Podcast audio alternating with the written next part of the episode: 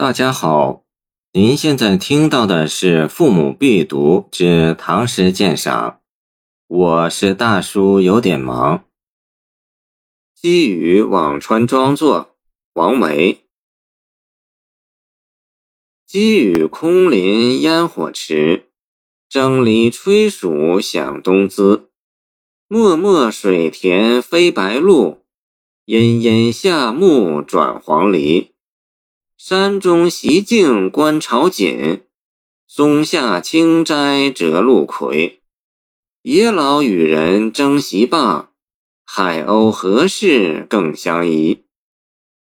王维别业辋川庄，在蓝田县境内的终南山辋川谷中，诗人极为喜爱和满意这里清幽宁静的山水田园环境，曾很长时间在此居住。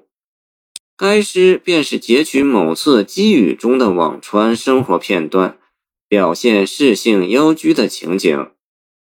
诗歌前半部分写积雨中所见的田园光景，首联“积雨空林烟火迟，蒸藜炊黍响东姿”，写景与人事。辋川居民不止王维一户，普通田家的生活情景。经常成为王维笔下的诗境。该联前句为远眺实景，着眼于田家的烟火池；整句意味雨下的久了，川谷里湿度大，空气凝重，树林的上方升起的炊烟比晴日徐缓。池字精准形象，与积雨的气象扣之甚紧。次句为经验判断。蒸藜炊黍，乃成烟火二字自然带出。藜黍代指田家日常饭菜，非必亲眼实践。进而推想，饭菜做好之后，将送往东边田地，给劳作的家人食用。想送食，东资东边的田亩，东南方向的田地向阳，最易于耕种。故享东滋意尽《诗经·宾风七月》，同我父子夜比南亩。田家的生活节奏全在于自然律动，积雨而烟火迟是正常的事情，故积雨非苦雨，田家已习以为常，蒸藜炊黍享东滋，自在地生活着。诗人的心意里。分明在深味着田家的真趣，闲适之情油然而生。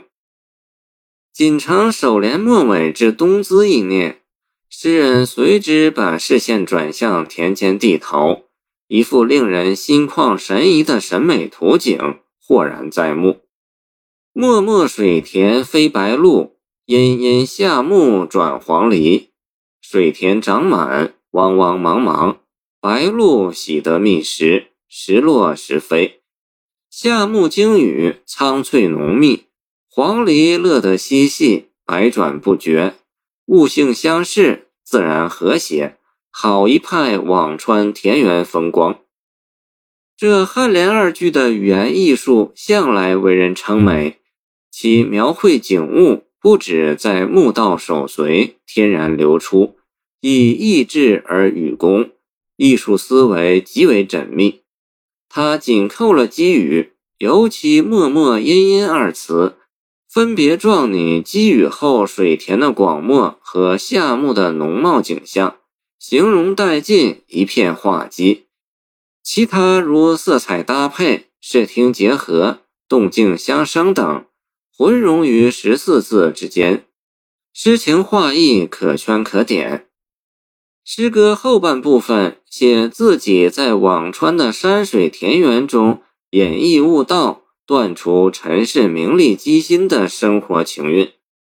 静联“山中习静观潮锦，松下清斋折露葵”，为山中生活简朴平凡、悠闲自得，既如关照木槿花的枯荣，以参政禅理，习养寂静之心性。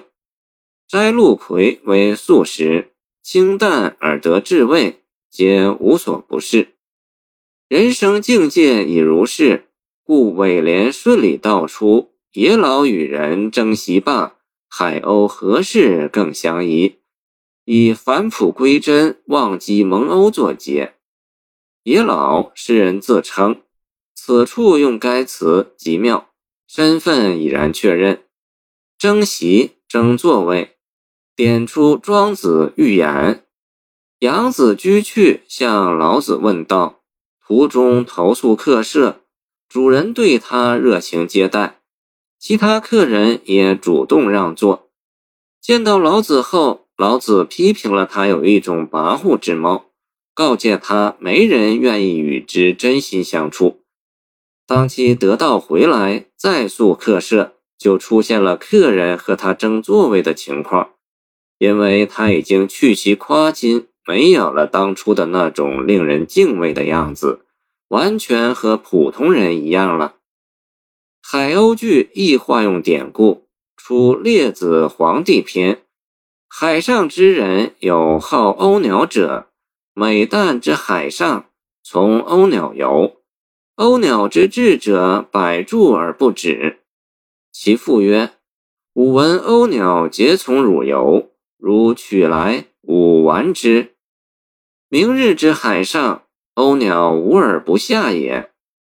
人无机心，才鸥鸟不移，亲密无间；反之，则失和。”为师云：“海鸥何事更相宜？”乃言自己已经宁静淡泊，尘俗之念全息，无任何可使海鸥相宜的地方，则人鸟纯洁无猜，将从游于至乐也。这两个典故皆用得自然贴切，形象具足，情韵悠长。前后两部分的内在逻辑联系也是紧密的。清方东树说得好：“此题命脉在‘机语’二字，起句续题，三四写景即活现，万古不磨之句。